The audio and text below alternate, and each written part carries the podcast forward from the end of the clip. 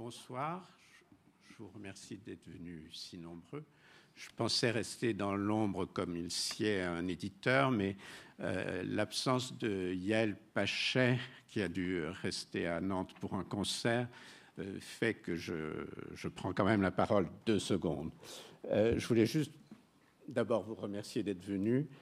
Ensuite, remercier aussi les participants, c'est-à-dire Valérie Rousseau, qui est venue de loin pour dire les liens qu'il attache à, à, Stephen Romer, à son œuvre en tout cas.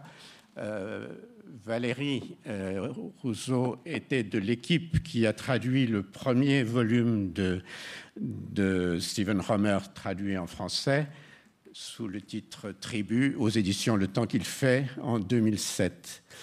Euh, je voulais remercier aussi Jacques Bonafé, que personne n'a présenté dans cette maison, puisqu'il y est très souvent, mais dont je suis particulièrement content qu'il soit là ce soir, parce que c'est lui-même qui avait inauguré en quelque sorte la maison d'édition Le Bruit du Temps en lisant des partie du grand poème anglais de Robert Browning, euh, il y a de cela presque sans doute 12 ans. Gilles Ortlieb, euh, qui était déjà dans l'équipe de, des traducteurs euh, du, premier volume, euh, ami de, toujours, traducteur polyglotte, et qui a bien voulu de temps en temps abandonner la traduction très prenante des journées de Séphéris pour se pencher sur les poèmes de notre ami Stephen Homer. Et de Stephen, je laisserai les participants en parler mieux que moi, mais je dirais quand même deux mots. D'une part, euh, Steve, il se trouve que c'est la première personne que j'ai rencontrée à mon arrivée à Paris. Euh, C'était en 1981 et j'habitais Place des Vosges chez Madeleine Follin, la veuve du poète. Et euh, une semaine après mon arrivée, elle m'a présenté un jeune couple anglais et un poète qui traduisait Follin. Euh, et nous sommes allés manger ensemble. Et cette amitié nouée ce soir-là ne s'est jamais démentie pendant 40 ans. Euh, je dis ça parce que Follin, j'aurais dû peut-être m'étonner davantage dans mon, innocence et dans ma, naïveté. Je ne trouvais pas ça extraordinaire, mais qu'un qu jeune poète fraîchement débarqué à Paris s'intéresse à l'œuvre de, Jean Follin qu'il qu essayait de traduire, qu'il traduisait, dont il traduisait des poèmes, cela aurait dû m'alerter davantage. J'ai vite appris qu'il était euh, également, euh, il s'occupait d'une petite revue franco-anglaise qui s'appelait Twofold et euh, qui consacra un de ses premiers numéros à Jacques Dupin, qui était un des poètes que j'admirais moi aussi beaucoup, tout cela faisait des, coïncidences euh, et, que par ailleurs il travaillait à, à un travail de, thèse, je crois, en tout cas, je, savais qu'il travaillait à l'université sur T.S. Eliot. Euh, ce n'est pas anodin non plus quand on lit ses poèmes. Voilà. Ensuite, il y a eu euh, les, les parutions successives de ces recueils, son installation à l'université en Touraine, où il enseigne depuis toutes ces années à l'université euh, de Tours, et, euh, enfin euh, ce volume dont je suis tellement heureux de pouvoir le, publier euh, dans la maison et donc qu'il qu qu apparaisse ainsi au catalogue. Euh, je dirais encore une dernière chose, c'est que quand on publie comme ça quelqu'un qui est très proche, qui est un ami, on a toujours un petit peu peur que son jugement soit, que notre jugement soit un peu faussé par l'amitié, aussi par le fait qu'on reconnaît dans l'œuvre euh, une personne que l'on aime. Euh, et ce qui m'a fait grand plaisir, c'est l'accueil assez exceptionnel pour un recueil de poèmes qui a été fait euh, au fauteuil jaune, euh, avec des articles vraiment comme on en voit peu sur la poésie de, de, François Lallier dans Poésie Bao, de Olivier Barbaran dans Europe, de Yael Pachet dans, j'allais dire la quinzaine littéraire, mais c'est en attendant Nado. Voilà, donc un recueil qui a été qui mérite les éloges qu'il a reçus et ce dont nous allons euh, avoir la preuve tout de suite. Voilà, je vous laisse la parole.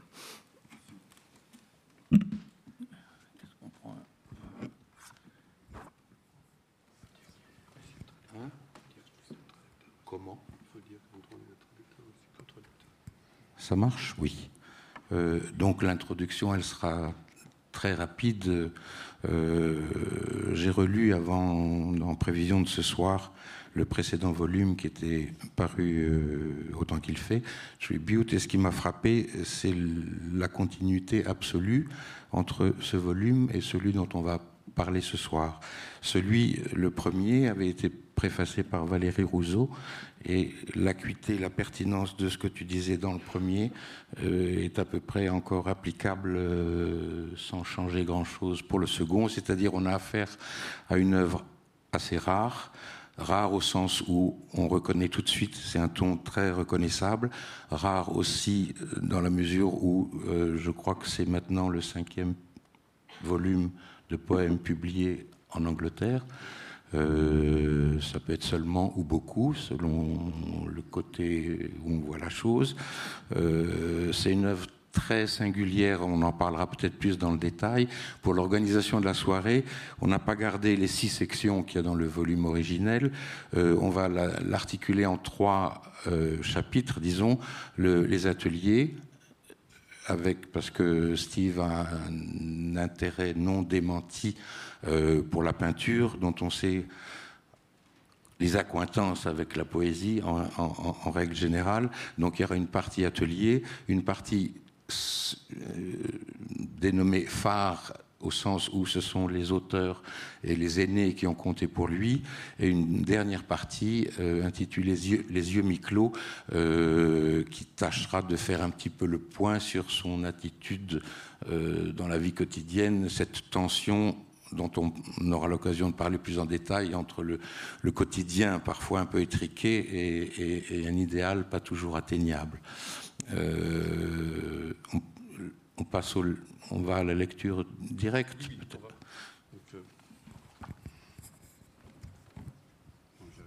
Passage du peintre.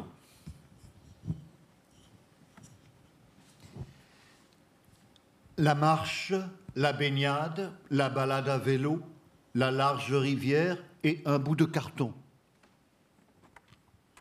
C'était cela, ton arte povera Et les lever à l'aube pour voir l'épaisse fumée du foin qu'on brûle afin de sauver le cru de l'année, les gelées de mai. Ta gouache de la cruche marocaine bleue et blanche écume de lilas sur fond de briques recueille l'unité du quadruple. Pendant quelque temps encore, la maison a tenu la note après ton départ.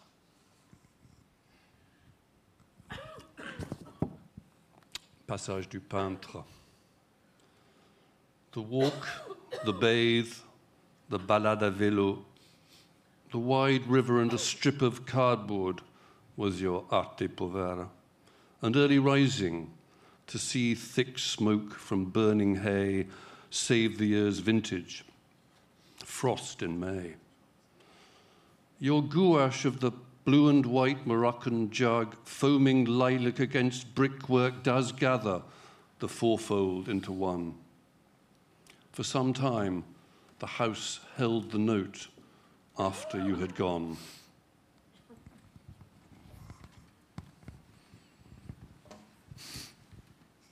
You educate my gaze in front of Matisse's little rose table.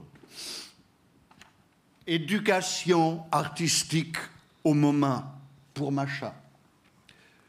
Tu éduques mon regard devant la petite table rose de Matisse, qui penche de façon inquiétante et sur laquelle est posé un objet de prime abord peu séduisant, un sac quelconque. Tout cela est déconcertant et salutaire à la fois. Tandis que la surface des nymphéas de monnaie est visqueuse, toute lisse, sans armature ni caractère, et que la vase qu'elle camoufle suinte des sièges où nous avons pris place. D'où cette appellation de salon bourgeois. De tous les côtés des fenêtres de Bonnard, avec leur vue si belle, habilement cadrée, donnent sur une vie rêvée, soit tout ce que je demande à l'art et considère qu'il est, mais maintenant désenchanté par ton enfance rugueuse dans un faubourg de Leningrad. Plus tard, toutefois, dans ton ensemble jaune vif et gris, avec force détail, tu me décris, non sans un certain plaisir, devant une salade de roquettes, comment l'un de tes ex te comparait jusqu'à en devenir lassant au nu de Modigliani.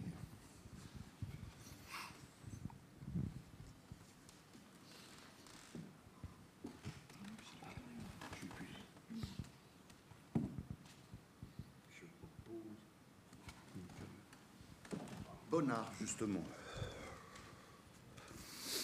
Le Canet. Pierre Bonnard, son journal.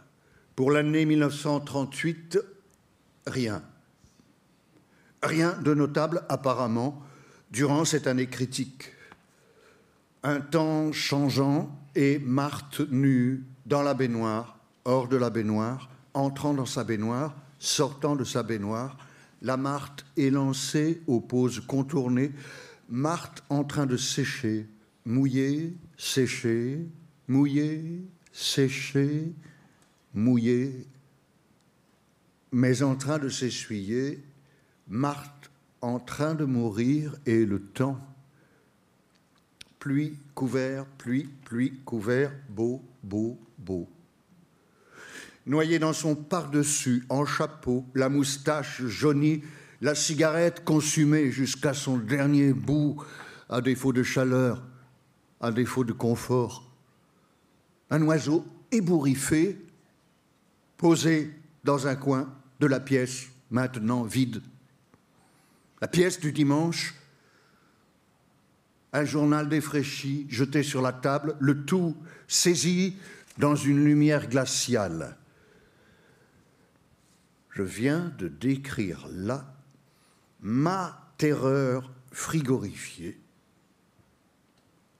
Lui, pendant ce temps, se penche pour apporter quelques retouches matinales à son amandier.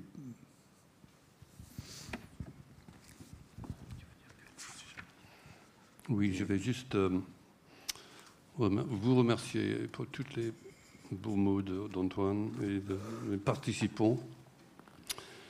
Euh, et voilà, donc euh, on, va, on va parler plus longuement de la peinture, mais juste Bonnard et le bonheur, c'est pas très original, mais c'était ça la France au début pour moi. Baudelaire, Bonnard, Bonnard, non. Les deux B. Euh, et puis les, pour les poèmes qui suivent que, que Jacques va lire, je vois qu'il y a une espèce de, aussi une, une, sens du salut, comme la poésie comme salutaire, comme salvifique, si on peut le dire. C'est euh, à l'encontre aussi de, des brutalités mécaniques du monde. Je, je, vois ça presque inconscient, mais dans les deux poèmes qui vont suivre surtout. Et puis le dernier Darshan, qui veut dire man, qui veut dire monstration c'est tout. J'essaie d'exprimer tout le pouvoir euh, de la peinture comme espace euh, de libération, de liberté euh, non conceptuelle aussi. Donc, voilà. Donc, Jacques. Abstraktion und Einfühlung. Est-ce lié à mon âge? Si j'en viens à préférer l'abstraction à l'Einfühlung La ligne dure au doux désordre, l'atelier de Mondrian à celui de Bacon. Le rêve finalement morbide d'un contrôle total où il apparaît debout, tel un ordonnateur des pompes funèbres en costume quatre pièces avec pochette, ou comme un instituteur de province avec ses petites lunettes cerclées et cette lueur insolite dans l'œil qui nous commande de laisser derrière nous le fouillis et l'approximation pour pénétrer dans un monde d'ordre, carroyé sur le chevalet et réitérant sans effort à la façon d'un macrocosme sur les murs et le plafond, la transition de la maison à la rue, à la cité. Histoire de consumer toujours avec l'intensité d'un art total la douceur et la lumière de l'âme collective du néoplasticisme se déroulant sur le parquet luisant. Son atelier new-yorkais, par exemple, tel qu'on le voit sur une photographie, vide, immaculé, rangé dans un ordre parfait. Des pinceaux humides, une feuille de travers, des livres, des esquisses froissées, la trace d'un passage, flairant le vide la nature s'est interposée, l'autre catégorie voilée, tout en muqueuse, visqueuse, longue, autrement dit, et l'a tué. La trace d'un passage, flairant le vide, la nature s'est interposée, l'autre catégorie voilée, tout en muqueuse, visqueuse, longue, autrement dit, et l'a tué.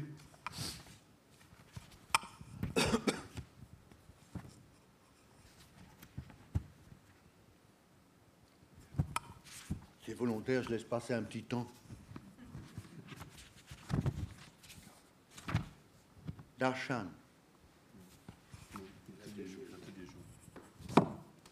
Atelier jaune.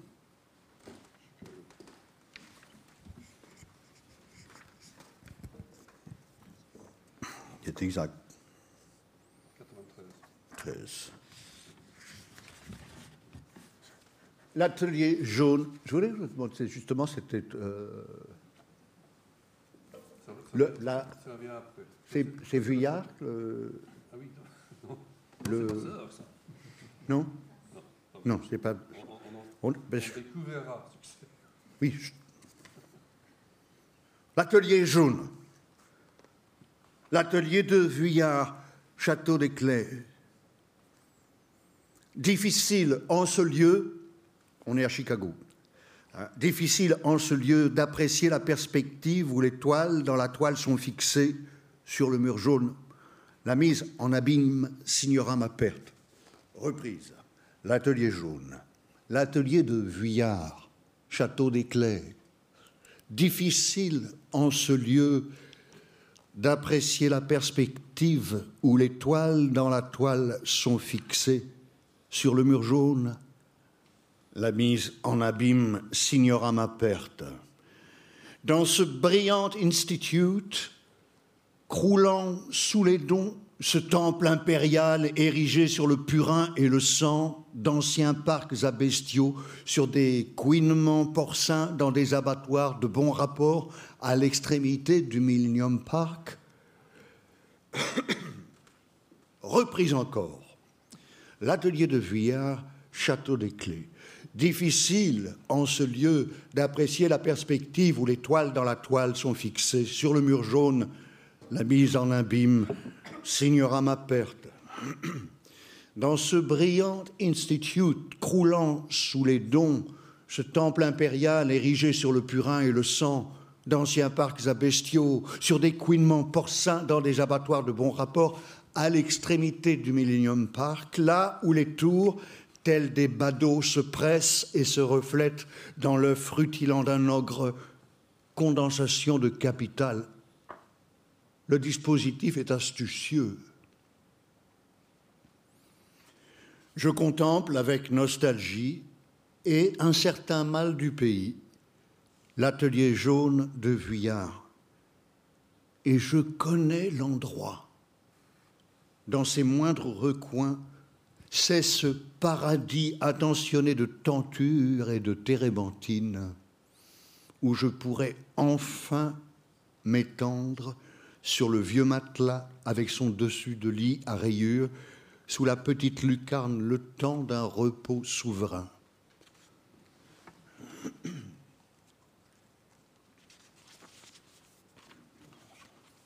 Et enfin,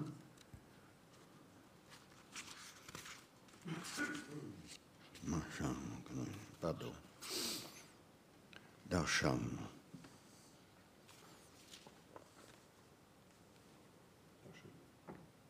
Vous le. Ah oui. En anglais, j'essaie de Alors, pardon. Darshan. Euh, c'est sur une table de Ben Nicholson. To turn off, to swerve off. It was nothing more than a whim out of the lassitude and a slew of traffic into the White Museum, where wide and tender wood ran clean to a wall, taking with it the famished gaze brought up short, not by yellow tulips in a window, nothing like this faded thing I thought, a scraped board where I could not eat, a green goblet where I could not drink, the multiplication of the loaves, in the cup, a rustle of snow. Pour moi, en français, ne pas louper cette impression que le début du poème vient répondre à une question invisible. Il, y a déjà quelque chose en cours. Pour prendre la tangente, obliquée, ce ne fut rien de plus qu'un caprice, histoire de couper court au flux usant du trafic. Et me voilà dans le musée blanc, où un plancher vaste et lisse mène tout droit à un mur guidant avec lui un regard affamé, soudain arrêté, non par des tulipes jaunes sur le rebord d'une fenêtre, rien moins que cette chose fade que j'avais en tête, une planche grattée à laquelle je ne pouvais m'attabler, un gobelet vert dans lequel je ne pouvais boire, la multiplication des pains, dans la coupe, un bruissement de neige.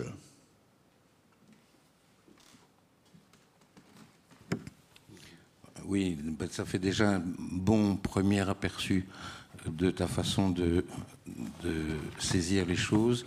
Euh, L'importance de la couleur, elle apparaît déjà dans le titre. Le fauteuil jaune, qui fait suite d'une certaine manière au Yellow Studio qu'on a lu tout à l'heure.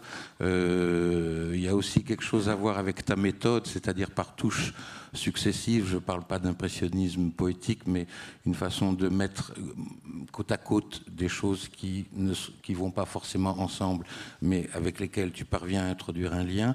Euh, en même temps, on ne peut pas ne pas penser que l'importance que tu accordes à ces peintres, c'est un petit peu parallèle à celle que tu accordes à certains poètes qui comptent pour toi. Est-ce que tu peux un peu définir ton rapport à la peinture, à la couleur, à ces choses-là Oui, bien sûr, Gilles. Euh, oui, on peut commencer avec. On va en fait dérouler quelques images euh, qui vont en partie illustrer euh, des poèmes qu'on vient d'écouter. Je crois que c'est mieux de le faire après coup. Euh, prenons, le fauteuil jaune. Euh, en fait, ce beau tableau, c'est un détail d'une table de ma sœur, Caroline Roma, ici présente. Là, le fauteuil jaune, c'était le, le voilà. Ah bon, voilà, le fauteuil jaune qui réapparaît. Euh, bon, je me permets de, de juste dire que j'ai la chance d'être dans une famille où, depuis ma, mon arrière-grand-mère, toutes les femmes sont peintres. euh, mon ex-épouse était peintre. Euh, et puis cette, ce fauteuil, c'est en fait c'est l'atelier de ma mère, comme elle l'a laissé au moment de sa mort. Et ma sœur Caroline a peint cette, ce tableau que je tiens à cœur, que je possède moi-même. Euh, et quand je parle du paradis de terps ou de térébenthine et de, de, de, de l'odeur euh, des huiles, des couleurs à l'huile, oil paint, euh, c'est aussi l'atelier de ma grand-mère qui a forcé, dont, j'ai posé comme petit garçon dans les chaussures que je détestais, dans les petits costumes je n'aimais pas, mais, voilà. Mais pour moi, c'est toujours comme je dis dans euh, l'atelier jaune, que je revois dans, l'image, enfin j'imagine dans l'image de, de Vuillard, euh, c'est presque ce, cet endroit euh, maternel de sécurité, euh, sûreté, lié de façon indéfectible à ces odeurs de peinture. Chaque fois que je, je, renifle la peinture, je vais mieux. Voilà, de, de, surtout dans les ateliers. Euh, en parlant du couleur, on, peut peut-être, euh, voilà, il y a évidemment le jaune, euh, mais de la couleur, est-ce qu'on peut passer, euh, William, au, au, Thomas Jones? Ah, Voilà, c'est déjà fait. Gilles, Gilles, a écrit un texte, on aime tous les deux ce tableau. Euh, peut-être vous le connaissez, c'est du, peintre gallois, pas très connu, Thomas Jones, du XVIIIe siècle. Et à l'époque, c'était normalement c'était des grands fresques euh, mythologiques, non? C'est des grands fresques, des, des, des, Achilles, des Aphrodites, des, déesses. Mais là, ces esquisses, en fait, c'est minuscule, en vérité, je crois. C'est la taille d'une à peine plus grande qu'une carte postale. Et c'est toute une série, c'est-à-dire ça s'inscrit dans une série de peintures. Après les peintures académiques et historiques euh, qu'il a fait, ce qu'on faisait, ce qu'on appelait le Grand Tour en Italie, oui. Euh, il s'est retrouvé à Naples seul pendant plusieurs mois d'affilée et il s'est mis à peindre ce qu'il voyait de sa fenêtre, c'est-à-dire des petits motifs tout à fait euh, inanimés, sans, sans, présence humaine. Et c'est assez confondant de, de, de modernité, c'est-à-dire dans la composition, euh, cette façon de couper le ciel en haut, ces rappels entre le bleu et le blanc, euh, cette chose qui pend. Euh, il y a diverses oui. hypothèses qui circulent oui. qu'on ne va pas détailler ici, oui. mais enfin, c'était. C'était. Euh, c'était une toile découverte dans une expo euh, au Grand Palais en de, au début des années 2000, et c'était un peu une révélation. Quoi. Oui, je crois que notamment c'est cette échappatoire de la couleur. Euh, c'est vrai qu'il y a des gens qui voient, je crois, un crucifix ou je sais pas quoi. Mais pour moi, c'est aléatoire et ce n'est pas l'essentiel. L'essentiel, c'est cet espace de couleur qu'il a mis là, en carré. J'ai pas ici, mais j'ai une euh, encyclopédie de couleurs assez célèbre, des beaux petits bouquins japonais, et c'est uniquement toutes les, toutes les, la palette des couleurs mises l'une contre l'autre, dans une espèce de, une espèce de, de, de recette, une espèce de catégorie par couleur. Euh, et c'est d'une beauté. On peut, on peut sans, y, sans, y, aller plus loin. C'est dictionnaire de la culture et de ses combinaisons, c'est ça Dictionnaire de la couleur et de ses combinaisons. C'est exactement ça. Et on parle dans l'introduction, tu dis c'est une merveille. Je le feuillette comme on feuilletterait une liturgie grecque orthodoxe, pour le seul plaisir des mots, que l'on ne comprend pas toujours ou seulement à moitié. Il y a les mots aussi quand même. Voilà, tu l'as dit mieux que moi. Non, c'est toi qui as écrit ça. Ah bon Ok, oui. Euh, oui, en parlant de la couleur pierre, on va peut-être passer à Mondrian. Euh, voilà. Euh, pour répondre à Gilles, je ne peux pas, euh, qui fait partie de la soirée aussi, c'est ce que je dois à la France. Euh, bien que Mondrian n'est pas français, mais, pas, mais euh, les poètes français en ont écrit, notamment Yves Bonnefoy. Il y a tout un, très très bel, peut-être son plus grand livre d'essai, Le Nuage Rouge. Il, il interroge de façon fascinante, la couleur, le- les aspects du rouge. Qu'est-ce qui constitue, le rouge? Il y, a, par exemple, en chinois, il y a plein de catégories de rouge. Ça, ça ne, ça ne se résume pas sur, sur le seul mot rouge. Euh, donc, euh, et puis, puis quand j'ai, pour parler encore de, de- de Yves Bonnefoy un petit peu, qui a beaucoup compté pour moi, j'ai traduit L'arrière-pays, son grand texte de 1972, qui est une espèce d'autobiographie spirituelle de l'histoire de l'art. Il parle beaucoup de Piero della Francesca. Euh, il parle, ce qu'il dit de Piero, c'est que ce qui, ce qui l'intéresse moins, c'est en fait euh, l'avant-plan, ce qui se passe. Euh, C'est la, la nativité ou, une crucifixion ou la flagellation. C'est plutôt le paysage derrière. Il dit quelque part, ce peintre partage ma mélancolie de ces collines qui s'ondulent au loin. On ne sait pas où. Et c'est là l'arrière-pays. Et moi, j'avais. Bon, je ne me compare pas quand même, mais j'avais. j'avais quand j'ai mes premières visites à la National Gallery, j'étais fasciné non pas par les Titiens de l'avant-plan, mais par les Titiens de l'arrière-plan, les bleus. Les bleus, ces magnifiques ponts et cette, le bleu horizon. Euh, et c'est ça, et c'est ça, c'est ça, euh, c'est ça qui m'a. Et puis, Bonnefoy dit aussi de Poussin, son Poussin, son, son, peintre de prédilection, en parlant de- d'une d'une des grandes bacchanales. euh, il, y a ce, bleu non conceptuel qu'il nous, faut, nous faut à notre conscience comme un tout. Et ça, c'est une phrase qui, qui résonne avec moi. Cette, cette bleu non conceptuel, c'est-à-dire on ne peut pas le réclamer pour quoi que ce soit. C'est ça la liberté de la couleur. Bon, je sais qu'il y a beaucoup de symbolisme de couleur, mais on peut les laisser de côté, en fait. Donc voilà, ça c'est, ça c'est pour le nuage rouge. Euh, on va peut-être passer à l'atelier de Bacon, oui. Donc ça c'est la Einfühlung, Jacques. Euh, oui, mots. Ah bah, euh, C'est, quoi comme ça? Il y, a- il y a à peine besoin de commenter quand même. Ça, se- ça parle de soi-même, c'est une image assez forte. Euh, dans l'exposition qu'il y avait eu à Bacon à Beaubourg il y a quelques mois, ils, avaient- reproduit cet atelier en, petite maquette. Euh, euh, C'était très troublant. Il y a certaines photos célèbres de lui où on le voit au milieu de ce, de ce, de ce bazar. Euh, non, c'est très, c'est très, c'est très, très, très parlant. C'est, presque visqueuse et organique. On a l'impression que les choses, on peut, on peut faire pousser des choses là-dedans.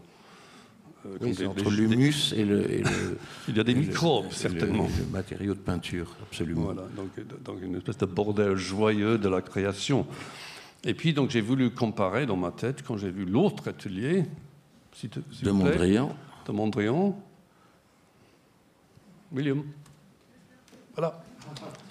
Euh, Bon, c'est presque son commentaire. hein. Euh, là, il y a la, la présence humaine est partie. Euh, mais c'est aussi euh, c'est, cette idée dont je parle dans le poème, de cet ordre absolu, non seulement sur le chevalet, mais partout autour, les murs, les, les plafonds, les sols, Et le fauteuil blanc. et le fauteuil. C'est ça. Mais, aussi que ça s'étend, je crois, dans, dans une de ces manifestes, pourquoi pas dans la maison entière, dans la rue, dans la cité. Donc c'était aussi une, idéal architectural, je crois. Donc cette idée de pureté, de l'ordre, que pour quelqu'un d'assez chaotique comme moi, c'est très tentant, toujours. Mais comme je dis, c'est finalement morbide. Et c'est le visqueux, c'est la nature qui finit par nous tuer. Euh, donc, euh, voilà, c'est, ça. C'est juste pour dire vraiment que ce poème est parti de ces deux images. Et puis, euh, oui, le, bon, William Warringer, petit, petit, petit point scolaire, c'est lui qui a, en 1907, William Warringer, qui a écrit ce, Abstraction und Einfühlung, c'est le, le livre où il parle de. Il fait la distinction entre la, peinture comme modelage et la peinture comme cisellement, comme carving and molding. Il fait toute une, il fait tout un programme dessus. Et je me, une de mes rêves, c'est d'avoir une Mondrian sur un mur euh, de chaux cru. Enfin, c'est bizarre. C'est- C'est l'abstraction dans un vieux bâtiment. Ça, c'est aussi un idéal que j'ai. Va, chercher pourquoi. Euh, et Bonnard. Voilà. Bon, pas grand-chose à dire. Vous savez sans doute, c'est son grand dernier tableau, peint, repeint, retouché, retouché, repeint euh, au Canet, euh, qui est maintenant le beau musée Bonnard près de Cannes. Tout ce que je dirais, c'est que dans cette photo, je ne sais pas, c'était peut-être évident du poème, mais, euh, on voit le vieux peintre en deuil, on imagine après la mort de Marthe comme un petit oiseau. et puis dans cette, cette pièce qui me semblait complètement glaciale, endimanchée. Mais en fait, c'est, ma sub- subjectivité qui empiète sur la réalité. En réalité, il était simplement le peintre, il restait le peintre. Et, et, euh, il retouchait son amandier. C'est aux autres d'avoir de l'angoisse pour lui, mais lui, il était complètement perdu dans l'autre, dans l'objet, qui est aussi une libération. Donc voilà, voilà pour Bonnard, qui était, comme je dis, une de, mes vrais phares et qui continue, qui reste comme ça. Et Vuillard aussi, Château des Clés. Là. Oui, ce magnifique tableau est à, en fait à Chicago. Je crois qu'il y a une version aussi à Lyon. Euh, et voilà, il faut imaginer ça. euh, je vois ça dans, le, dans ce, ce centre de, Chicago. Chicago qui est une ville bâtie sur des abattoirs, en fait. Donc c'est étonnant de voir ce, bijou qui évidemment a euh, soulevé tous ces souvenirs de mon enfance et de, de, de ce désir d'être ailleurs, euh, sous la lucarne, sur le petit matelas, etc. Et puis la, la mise en abîme, c'est complexe. Il y a plein de, de- je parle de l'angle. On peut, on peut étudier pendant longtemps ce tableau parce que la perspective, comme la perspective dans le poème, est, est complexe. C'est un quasi Velasquez de ce point de vue-là, Oui, avec, oui. avec miroir, et, Oui, oui. et etc. On ne peut, pas- on, peut pas mettre un coin. C'est compliqué. Et euh, oui, juste pour peut-être finir euh, euh, donc cette suite d'images, il y a le Nicholson. voilà. Donc, ça, se, trouve à Kettle's Yard, qui est un j'ai cette lubie, chaque fois dans une nouvelle ville, je cherche presque tout de suite le musée d'art moderne, s'il en existe, parce que j'aime beaucoup les murs blancs, cette espèce d'ordre. Les cafés sont normalement très bons maintenant. Et euh, Kettle's Yard, fondé en fait en, en 1957, l'année de ma naissance, comme ça, euh, par Jim Eade, qui, a beaucoup collectionné Gaudier Breschke, euh, des gens comme ça, des, des abstraits, et aussi Ben Nicholson, méconnu en France malheureusement, grand peintre moderniste, qui s'est lié, euh, d'amitié avec Mondrian quand Mondrian était en exil à Londres. Euh, il, était, le- avec Barbara Hepworth, l'un des pionniers de l'école de St. Ives, dans le Cornouailles, un magnifique peintre, euh, qui a ce côté britannique, je dirais, qui c'est pas qu'il adoucit l'abstraction, mais il utilise, euh, par exemple, le bois qu'il trouve euh, sur la plage, donc il y fait des choses, des abstractions avec du, bois, des, objets trouvés aussi. Mais aussi il peut être d'une abstraction euh, très, sévère à souhait. Donc le gobelet, il avait, when I talk about the, scraped board, gratté, la surface grattée, il avait, c'est exactement ce qu'il faisait, il grattait ces surfaces, qu'il ne reste que le, grain du bois presque.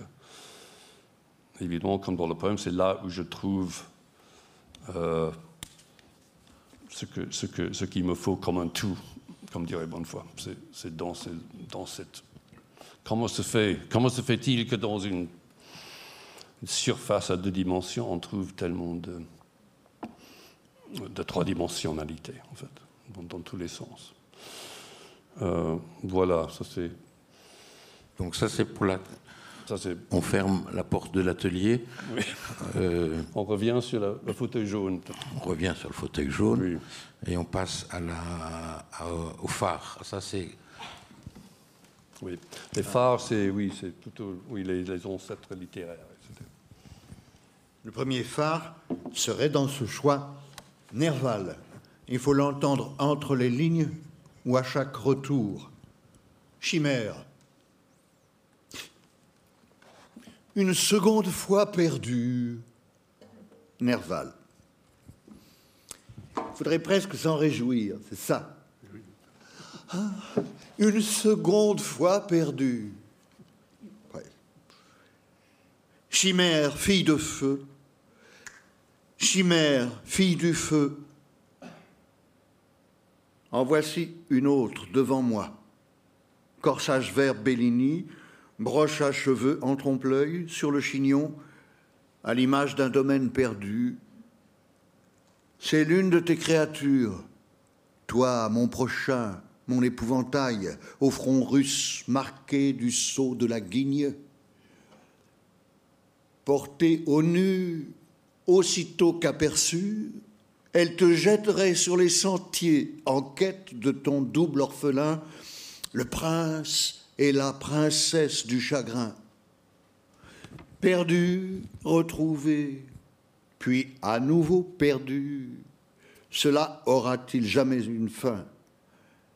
Tu regardais ailleurs, distrait par une fée des bois, et tu as laissé passer ta chance. Elle a épousé le boulanger. Mais voici que le fabuleux chignon quitte la boutique. J'en fais don à ton adoration légendaire. Regard rivé au sol, la tête basse, je ne m'écarte guère de ma sente. Et si c'était elle et nul autre? J'en suis resté muet. Et ainsi de suite, encore et encore, jusqu'au bout de la corde.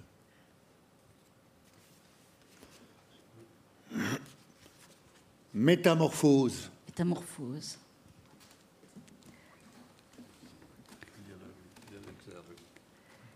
Albert Merat, l'un des vilains bonshommes, cercle auquel appartinrent Verlaine et brièvement Rimbaud, demanda à Fantin-Latour de le faire disparaître du portrait de groupe intitulé Un coin de table, craignant de ternir sa réputation. Le poème s'intitule Métamorphose. Pauvre Albert Merat, le grand Albert, l'élégant, le colérique, le neurasthénique, surnommé par ses amis le cigare dédaigneux, a rencontré sa némésis sous la forme d'une terreur à figure d'enfant, venue à grandes enjambées de la campagne, avec de larges mains et des pieds énormes, mettre le feu aux abords du jeune Parnasse. Le génie vint au pauvre Albert avec un ricanement et une canne épée. Lui aussi eut ses sensibles chimères, louangées par l'oncle Hugo. Lui aussi son ode à l'anus, censuré par le maire lui aussi des débuts prometteurs. Lui aussi a usé sa plume avant de prendre la porte d'une morne sinécure. Bel esprit, mauvaise langue, zutiste à ses heures, homme à femme, cancanier, poète, poseur. excusez-moi. Et pourtant, pas que je gâche la chute, et pourtant, d'Albert Mera, qui prit peur, il ne reste rien qu'un pot de fleurs. C'est la métamorphose. Il a voulu disparaître du, fameux tableau.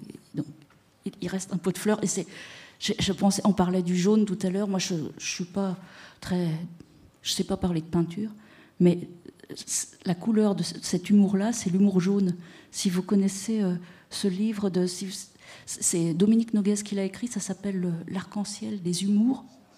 Et chaque spécificité d'humour a une couleur.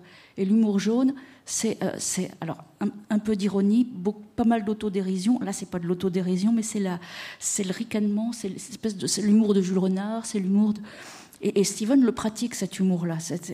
Alors, des fois ça grince, des fois c'est des fois c'est de la pudeur mise à distance aussi. Et mais cet humour jaune, oui, ça nous ramène à, Corbière. à la fois et aux amours jaunes de Corbière. Et on pense à la Forgue, qui est un de tes phares aussi. passe entre l'amour jaune et l'humour jaune. Et l'humour jaune. c'est presque une homophonie, mais c'est. J'avais pensé à ça tout à l'heure. Forme d'humour aussi dans les pauses café du vieil homme. C'est pas les pauses du vieil homme, c'est les pauses café du vieil homme. Pas pareil. J'ai du plaisir à converser avec une jeune femme le temps d'un crème allongé sur le coup de 11 heures. Nous parlons de ses journées, de ses recherches, de ses poèmes, des langues et de certains endroits connus de l'un et de l'autre, éparpillés autour du bassin méditerranéen. Le matin titube et rutile matin titube et rutile. Et la serveuse passe et repasse, sa silhouette dessine une arabesque ininterrompue jusqu'au torchon qui sort de sa poche arrière. Et durant tout ce temps, tandis que la morale nouvelle relevait la tête et dressait l'oreille, ses mains délicates entouraient sa tasse, de, sa tasse sur la table. Je l'accompagne sagement rue de l'Observatoire. Je m'incline comme Rilke l'aurait fait devant la muse. Et vigueur, Abschied, adieu éternel. Et rebrousse chemin sagement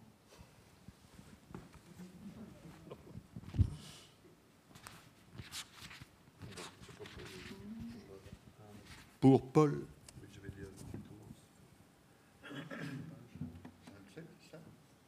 Oui.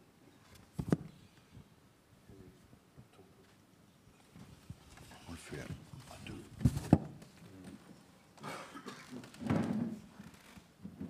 Bon, petit changement de registre. Autre, autre phare, euh, euh, Paul Le Gélou, poète mort en 2015, malheureusement mais c'était l'un de mes euh, grands amis au début de mes débuts à Paris, dans ces années dont a parlé de façon émouvante Antoine. Donc voilà, je vais lire juste la première strophe. For Paul, Paul Le poète, 1955 to 2015. After a long, disturbed absence, what I recover from seeing you is not merely speech, but a pattern of gestures I loved, the regular slight panic with which you pat all your pockets in turn to check on money, cards, cigarettes, lighter, the debonair way you still brush back your hair, the efficient unfolding of spectacles. Après une longue absence émaillée d'obscurité, ce que je retiens de nos retrouvailles, ce ne sont pas seulement des paroles, mais une suite de gestes aimés, la légère panique avec laquelle, à intervalles réguliers, tu tapotais tes poches pour vérifier que argent, carte, cigarette, briquet, rien ne te manquait.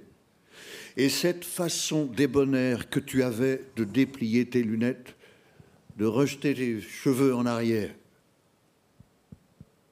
plus mûrs, Nous sommes un peu plus âgés, assurément, nos cheveux ont grisé un peu plus vite peut-être qu'il n'eût fallu, plus circonspects, moins téméraires, moins impatients aussi, n'attendant plus l'heure miraculeuse ni les plénitudes de naguère qui ne nous visitent plus.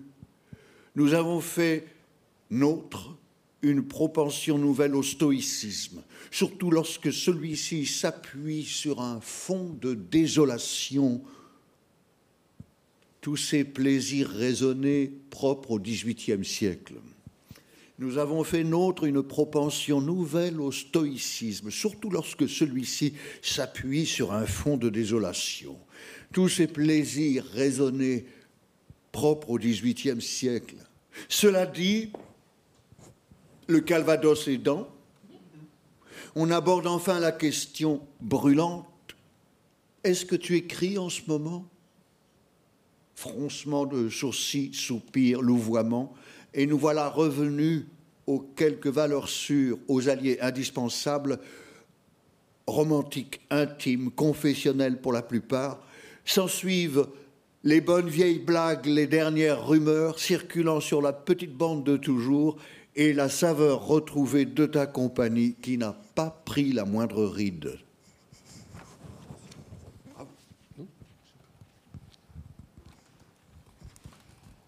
Phare. Non, je pense que c'est bon, c'est ça. Chanson. Euh, donc, on creuse un peu le sillon, et là, je crois que le moment est venu quand même de parler de la place particulière que tu occupes entre France et Angleterre, parce qu'il faut rappeler que Steve, rappelé ou rappelé, je ne sais pas, euh, tu as fait une, une anthologie euh, de 20th Century French Poems qui couvre à peu près Oui. tout le XXe siècle français en analysant les différents courants, les différents euh, représentants de ces courants. Ensuite, il y a eu une anthologie qui était sans doute plus personnelle, plus proche, qui est Into the Deep Street, euh, consacrée à sept poètes français, où on voit un peu euh, ton approche, on voit vers quel côté tu penches d'une certaine manière. Et quand on parle de, de Follin, de Réverdy, euh, de cette Oui. Philippe Jacotet. Et, et- et donc là, il faudrait préciser un petit peu ta position. Si on veut euh, schématiser, on peut dire que du côté anglais, il y a Coleridge, Pound, Eliot, Larkin, Geoffrey Hill, d'une certaine manière. Oui, oui. Du côté français, Nerval, on l'a vu, euh, Baudelaire, évidemment, Laforgue, euh, Valérie, Bonnefoy, dont tu as traduit L'écharpe rouge, euh, l'arrière-pays, l'arrière-pays, en titre anglais. Euh, donc il y a. Et en plus, on le voit dans, dans les. Il n'y a pas de poèmes, je- il y, a pas, il y a très peu de poèmes de Steve où il n'y a pas. On insère une petite citation en italique parce que l'expression est en française, ou en, en français, ou en italien, ou en allemand. Donc c'est une, une façon qui t'est propre. Euh, Est-ce que tu te sens coupé par le milieu disons, euh, une ligne qui passerait par la Manche, ou bien euh, ce sont des patries d'adoption successives ou simultanées? Voilà, il y a beaucoup de, beaucoup de choses. Valérie, tu- Oui, je oui, il y a la, la citation. Y a- il y a qui va m'aider. et c'est- Steven qui a écrit ce texte. Moi, je me contente de, de le lire, mais je j'avais jamais lu Steven. euh, c'est- merci Antoine de lui avoir suggéré d'écrire euh, un avant-propos à ses propres poèmes. C'est parce que ce texte est vraiment formidable. Alors, à un moment, Steven s'arrête et dit petite parenthèse sur la méthode. Je viens d'utiliser le mot cristallisation qui me rappelle la belle formule de Reverdy selon laquelle le poème serait la réalité imaginée. Une cristallisation à l'image du givre sur une vitre ou une ardoise, du monde extérieur, visible, et de cet autre monde intérieur fait de vision, de subjectivité, de désir et de souffrance obscure. Le poème serait donc le fruit de ces moments si rares mais fructueux qui préservent de la collision de ces deux mondes dans une disposition de mots sur la page. Mais là où Reverdy proscrit la réminiscence livresque, la poésie qu'on va lire, nourrie d'un modernisme anglo-saxon, en est ici truffée. C'est ce que tu viens de dire, Gilles. C'est, et, c'est ce que, ce que j'appelle mes mots des autres quand il s'agit de ma pomme, mais on, on, aime inclure euh, nos, nos, sources poétiques dans nos propres.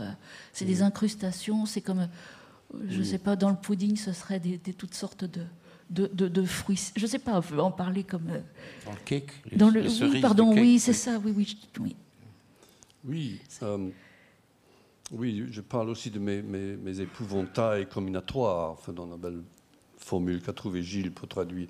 Parce que Nerval, Baudelaire, euh, Laforgue n'avaient pas des happy ends. Euh, donc, ces grands romantiques euh, qui m'attirent plus que tout, je crois, même, malgré mes tentations classiques. Euh, oui, ce qui, oui, je peux aller juste, juste le cœur de la chose, c'est, moi je suis, comme disait Antoine, je suis profondément formé par Eliot, c'est pas un secret, aussi par Ezra Pound ce sont des grands modernistes, high modernists, anglo-american high modernists. Bon, la fin de la terre vaine, c'est une collage de citations, en effet, mais, mais ce n'est pas la citation vaine, tout dépend du contexte. Donc c'est un jeu de contextualisation. Euh, j'ai écrit un essai sur le Sauvignon Vos. Euh, euh, euh, le, Foucault qui affine, Arnaud Daniel qui disparaît dans le feu qui les affine en italien. Et chez ces poètes, il devient des talismans. Donc, une forme de l'intertextualité, c'est de mettre Sauvignon Vos, euh, comme fait Eliot dans Mercredi décembre, moi, à ma, à ma position beaucoup plus, plus modeste, je mets par exemple um, Ordina quest'amore Oh, tu che m'ami. Ça, c'est une belle expression. Ce n'est pas de Dante, c'est de Jacopone Todi. Mais il faut le mettre dans l'italien. Parce que c'est ça qui a toute sa résonance contextuelle. Ce serait absurde de le, mettre, de le mal traduire euh, en, anglais, à mon sens. Ça, dépend. Mais pour moi, il s'impose que certaines citations soient euh, dans l'original, dont Odena Questamore. Mm -hmm. il y a d'autres, comme un sac quelconque. Euh, enfin, Gilles, je crois que tu as répertorié tout, tu, tu mes péchés, peut-être. On ne va pas les énoncer tous, mais euh, j'ai, par curiosité intellectuelle presque, j'ai pris le, fauteuil jaune et j'ai regardé les mots qui étaient en italique dans la version française et anglaise, c'est-à-dire qu'ils sont chaque fois dans une langue et ça peut donner quelque chose d'un peu surréaliste comme farniente, sit-in, ménage à trois, vallée des merveilles, camiseria, sous l'escaline, un sac quelconque, mise en abîme, arte povera, mon petit coin sous les vignes, etc., etc., etc. Et ça, mais c'est un peu, ça fait un peu un office de jeton presque. Je finissais par avoir l'impression que c'est quelque chose qui vous déstabilise un tout petit peu le temps de la lecture, mais c'est une déstabilisation très savante qui s'accompagne en même temps de tout un jeu assez sophistiqué avec les tirets, les points de suspension, les parenthèses, euh, on n'arrête pas de changer de distance. Euh, et finalement, ce déséquilibre finit par instaurer une forme d'équilibre qui était assez particulière. Euh, je pense que c'est délibéré quand même. Mais cette fouillis d'impression, si j'ai cité le, le, bel article d'Olivier Barbaron, qui est ici, je crois, il parle de c'est d'impression des yeux mi-clos qui sera là, c'est-à-dire ce flux d'impressions qui sont aussi chez moi linguistiques, sans, doute.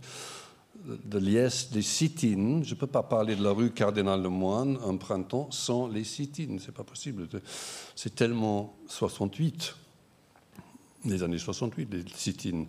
Euh, un sac quelconque, quand je décris la position du sac chez Matisse, tout naturellement, ce jolie locution française me vient à l'esprit. Pourquoi me priver de ça?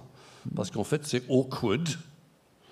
Un sac quelconque awkward on the table, même rythmique, c'est awkward. il faut être awkward. Voilà. Donc, donc donc c'est pas c'est pas une seule raison. Il y a plein de plein de subtilités entre ces citations. J'ai jamais douté qu'il y avait plein de subtilités. Non, non, mais le sens. non, mais il y a des différences entre ce, ce que j'appelle mes talismans, ordina questa mole, et un sac quelconque. C'est d'autres, registres, d'autres réseaux. Mais voilà. Et c'est en- encore plus, euh, on, a- on parlait de l'italien et de l'allemand, mais c'est encore plus vrai dans le sens français et anglais, Oui, euh, où, il y a, où il y a parfois Oui. un peu d'anglais dans la version française, mais beaucoup plus souvent du français dans la version anglaise. Oui. Donc, euh, Oui, par exemple, par exemple comme, comme a si bien lu Jacques, une seconde fois perdue, il faut ça en français. C'est Nerval. C'est toutes ces femmes perdues. C'est c'est filles du feu. Ce n'est pas a second time lost. Non, c'est une seconde fois perdue. Ouais. Si on, va- on inverse la chose, c'est Philip Larkin qui disait foreign poetry. Euh, God no. Mais il dit les autres fenêtres, the high windows, les autres fenêtres, ye gods. Donc il ne pouvait pas accepter. Mais lui, lui, il faisait le contraire. Et en fait, il exagérait, je crois, Valérie, non? Oui. Larkin.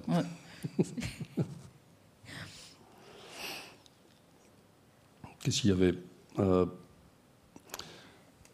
Oui, donc euh, euh, les origines, donc Baudelaire, euh, et puis tu as parlé des ontologies, tu veux que je parle un peu de... oui, Parce je- on voudrait savoir où, euh, Oui, où- oui. où tu te situes toi-même dans ce flux. Mais moi, moi je, bon, bon, l'histoire de Follin, c'est assez euh, un peu circonstanciel en fait, parce que euh, il y avait un poète que j'ai connu, David Gascoigne, le grand fou surréaliste anglais, un magnifique personnage. Euh, avant de partir à Paris, il m'a donné une espèce de carte de visite, dont plusieurs membres de cette carte de visite étaient morts, malheureusement. Mais euh, donc j'ai essayé de les contacter, euh, destinataires inconnus. Mais une qui était bien vivante, c'était Madeleine Follin, justement, euh, cette grande dame redoutable, enfin petite dame, mais redoutable, place des Vosges, très bel appartement. Et c'était en partie pour, euh, euh, pour m'introduire dans le monde politique français. J'étais, j'étais, rien, j'étais juste un jeune étranger. Mais, mais honnêtement, j'ai beaucoup aimé la poésie de Follin, qui me semblait concret dans le sens pas exactement anglo-saxon, mais qui parlait des, animaux, des objets, des femmes, des fermes, des pays agricoles, le vin, de façon très subtile. J'adore Follin, et très impersonnelle. Donc ça m'a beaucoup touché. Et puis j'ai découvert euh, Philippe Jacotet notamment, Jacques Reda, Guy Goffet, Paul Deroux et Gilles ici présent, qui me semblait, ils peuvent me contredire, mais je pense qu'il y a un lien de, de poésie de ce monde, poésie péripathétique, péri- poésie de l'objet. Il y a un très beau poème de Gilles sur une, euh, une tasse d'émail, hein, non loin de la dictionnaire niobé des analogies, c'est-à-dire il parle pas, pas de façon abstraite, mais il parle de cette tasse qui l'accompagne dans son travail. Ça, ça, j'aime beaucoup. Hors sujet.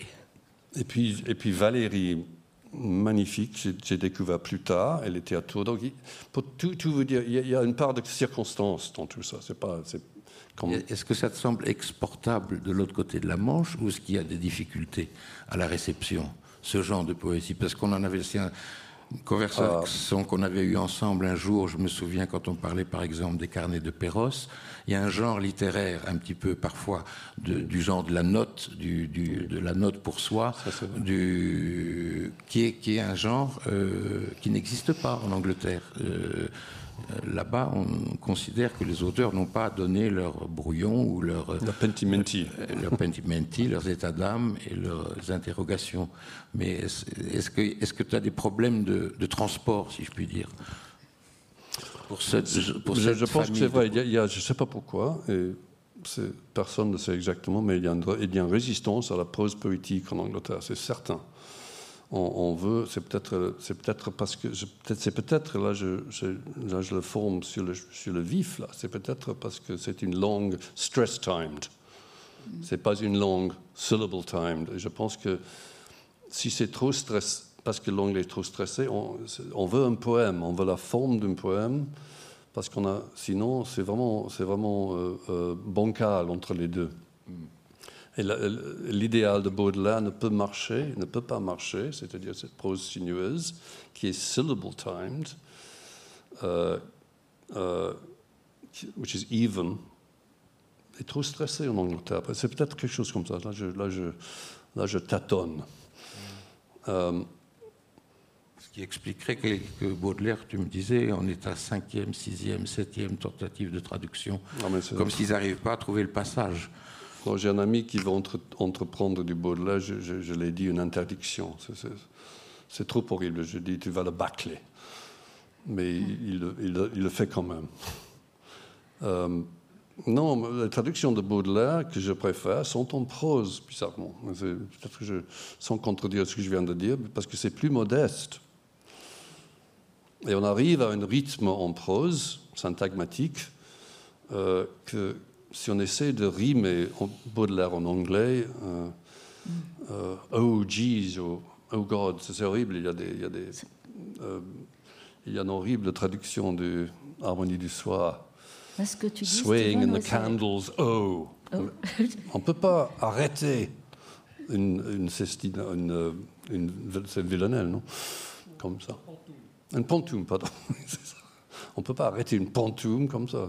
Ça ne se fait pas. Tu voulais dire quelque chose Non, je voulais dire qu'en fait, ce que, enfin, donc Baudelaire n'aurait pas pu exister outre-Manche. À mon avis, il ne peut pas. euh, euh,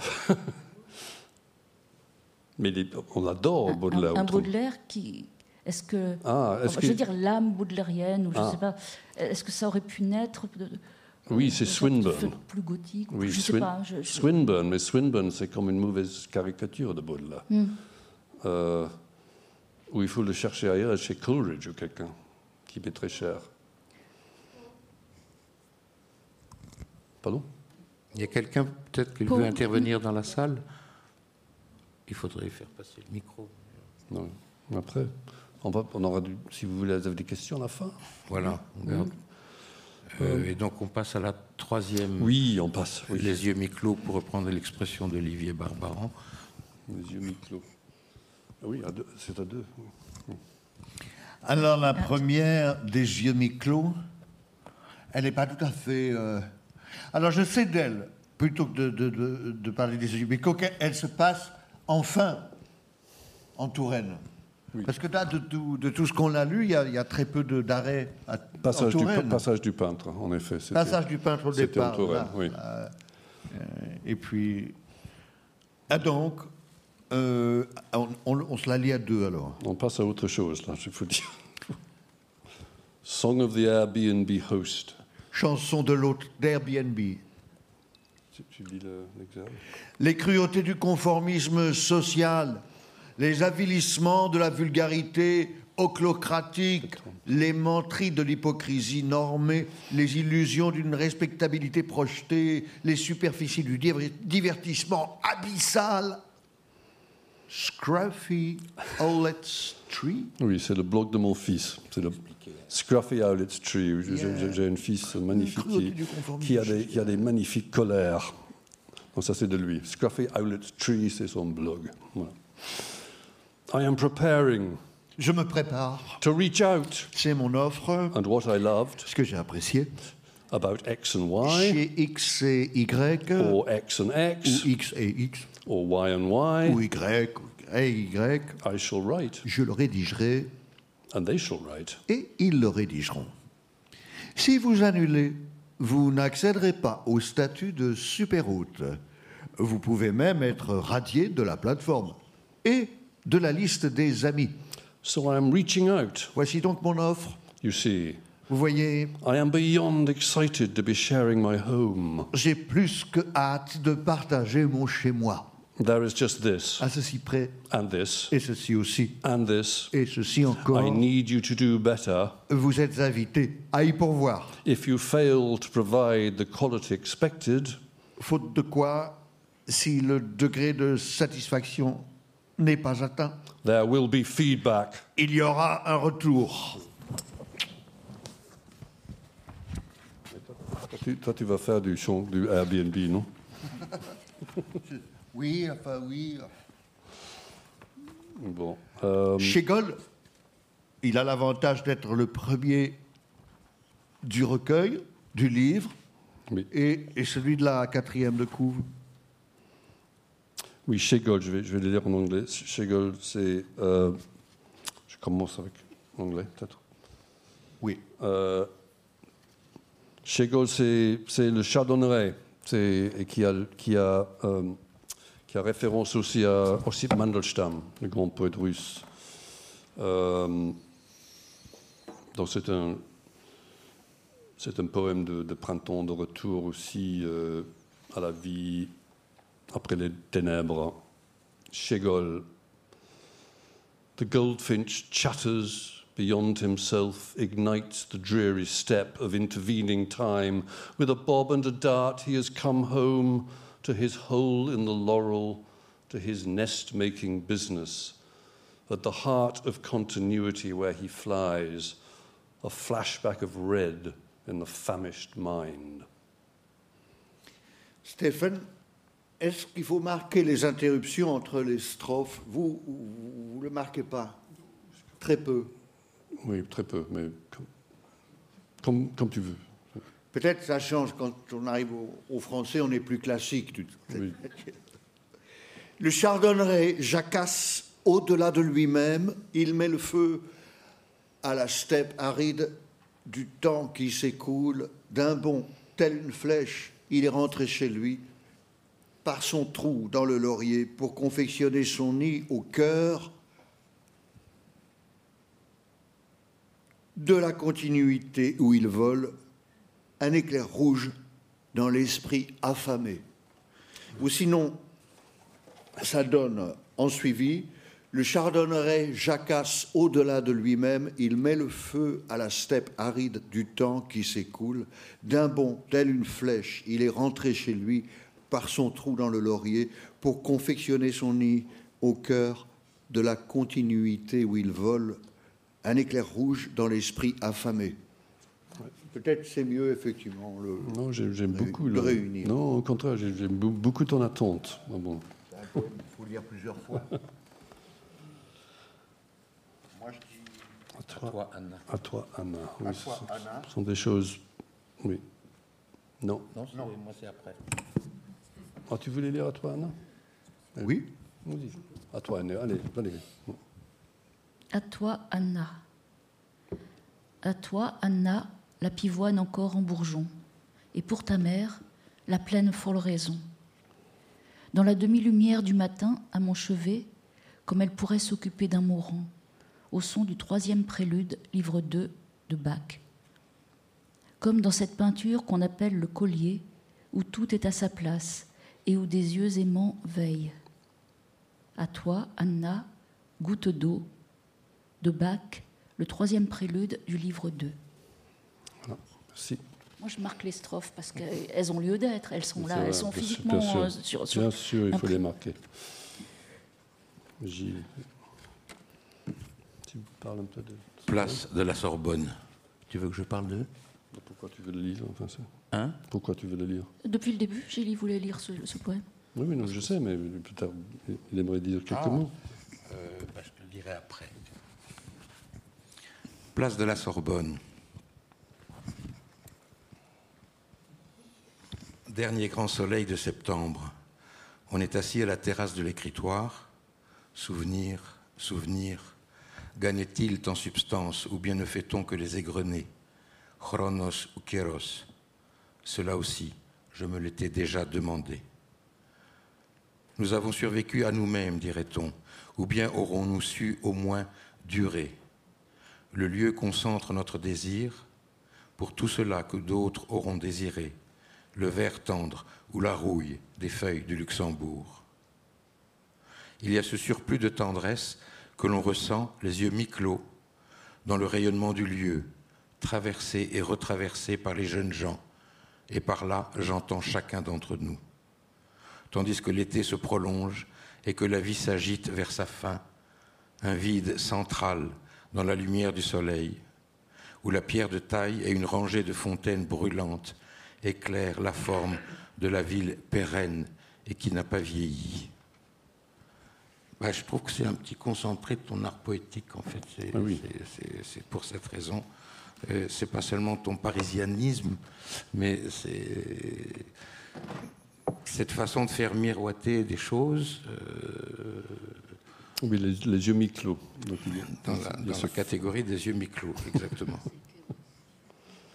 Et puis à la fin, c'est l'image. J'avais en tête aussi les, les, les città d'idéal et de italiens, magnifiques, de Piero, de Laura, non, c'est pas de qui, mais c'est, qui ont beaucoup obsédé bonne fois, pour, pour revenir à lui un instant.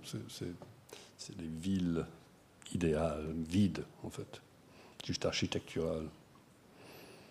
Voilà, merci. ce savoir. Les jardins dépouillés de nos mères respirent doucement sous le ciel gris du matin et sa tristesse. Ils débordent placides les bornes de l'ancien courtis. Un frêne déploie ses rameaux et un lilas plus foncé que d'habitude, d'une lueur timide mais défiante, en retrait, telle une jeune Corée surprise près de l'étang, redevient secret. Et moi, déchiré alors par ma propre survie, maintenu à flot par ta joie et ton souci, et l'étang toujours dans ce sursis si vite aboli, et ce savoir soudain que nous ne sommes que des formes de matière, cette arête dangereuse, et combien nous sommes défaits, et combien ce savoir aussi s'épuisera.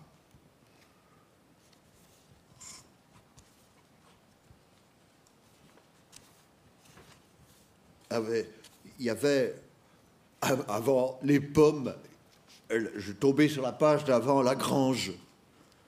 La Grange, c'était ton fardeau. Il faut qu'on débarrasse la Grange. Ton fardeau est à croix. Ouais, c'est- ça, c'est ma maman, ça. ah, la grange, c'était ton fardeau. Il faut qu'on débarrasse la grange. Mais dans le poème, elle est, elle est débarrassée. Elle est- elle- Oui, finalement, mais, Bon, mais, finalement. mais, mais trop tard. Alors que dans les pommes, dans les pommes, peut-être que la réponse n'est pas venue de son vivant. non, c'est ça. Te sentir coupable de tout ce que nous aurions dû faire et n'avions pas fait, c'était ton péché mignon. Les pommes même étaient devenues une corvée avec retard, donc ce mot n'est pas d'inquiétude si elles ne sont pas ramassées. Maintenant, dans les froidures, un bec orange met au jour dans la neige des taches rouges pour le chérubin. Tu as dressé un festin pour ceux qui ont faim.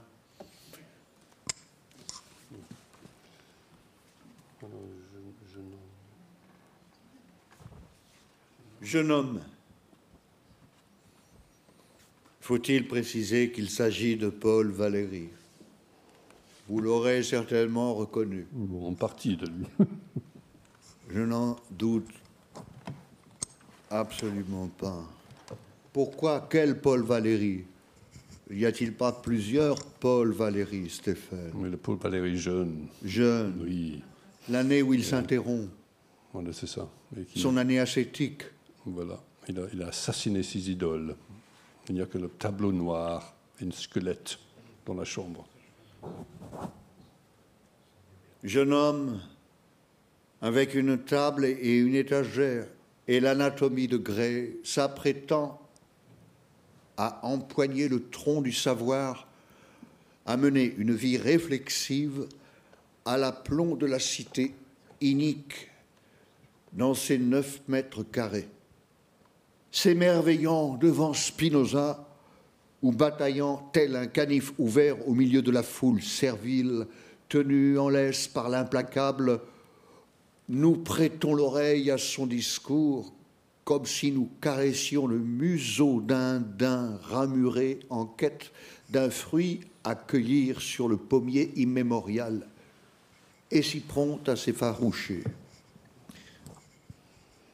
S'émerveillant devant Spinoza, ou bataillant tel un canif ouvert au milieu de la foule servile, tenue en laisse par l'implacable, nous prêtons l'oreille à son discours comme si nous caressions le museau d'un dinde ramuré en quête d'un fruit à cueillir sur le pommier immémoriel, et si prompt à s'effaroucher. C'est moi. Heimkunft. Heimkunft, oui. Oui, en fait, c'est Valérie, mais c'est aussi beaucoup de nos jeunes hommes, que je crois. Et ça aussi, euh, ce poème, c'est pour un jeune homme. Euh, Heimkunft, euh, ça, greffe sur Hölderlin, avec, il y a une citation que moi je vais lire dans le français. De façon fortuite, qui est de Michel de Guy, le, le regretté Michel de Guy, dont on a, je sais qu'on a, a commémoré aujourd'hui même dans cet endroit avant cette séance. Donc voilà, petit, petite pensée à Michel de Guy. Donc la citation de Hölderlin de Heimkunft. Calme brille cependant les auteurs argentés au-dessus, déjà pleine de roses là-haut, la neige lui. And then one day the young master returns from a dark place, and birdsong leads the wanderer in, and the cat yawns and curls again in the headiness of this instant. The house is fragrant with wood smoke and honeysuckle, which is a kind of accomplishment. Returning from dogma, home to the humane, he lays aside knapsack, alpenstock, and hat goes straight to the piano, sits bolt upright, and picks out one, two, three of the Volta Parietta. The Bildungsroman, his own, is unopened on the table, but let it be. Let the elevation last, for it must fall a moment longer. The blue dome is tense, the gods are close, everything is possible. Ruhig glänzen in des silberen Hohen darüber. Wohl mit Rosen ist schön droben der Schnee. Merci Hölderlin. Et puis un beau jour, le jeune maître s'en revient des ténèbres, et le chant de l'oiseau guide le marcheur, et le chat bâille et se pelotonne à nouveau dans l'euphorie de l'instant. La maison embaume, le feu de bois et le chèvrefeuille. Là, je résiste pas à dire plus précisément la description du fils qui revient à la maison. Et c'est lui, le jeune maître aussi, hein, qui revient des ténèbres. Et puis un jour, le jeune maître s'en revient des ténèbres et le chant de l'oiseau guide le marcheur. Et le chat bâille et se pelotonne à nouveau dans l'euphorie de l'instant. La maison embaume le feu de bois et le chèvrefeuille, ce qui déjà en soi n'est pas rien. Revenu du dogme, à nouveau chez lui parmi les hommes, il dépose musette, bâton de marche, chapeau, se dirige vers le piano d'un trait, s'assied tout droit et déchiffre 1, 2, 3 du clavier bien tempéré. Le Bildungsroman, le sien, est posé sur la table, fermé. Mais laissons-le, laissons l'élévation se prolonger, car elle retombera un moment encore. Le dôme bleu est tendu, les dieux sont proches, tout est possible. Merci beaucoup. Voilà, c'est la fin.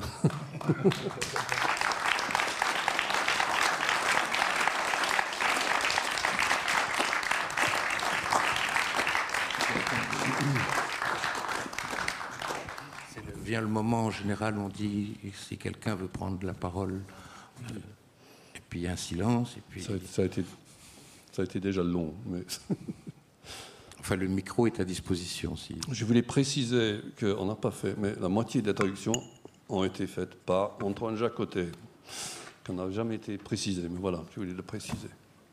Gilles et Antoine, et voilà, que je remercie vivement.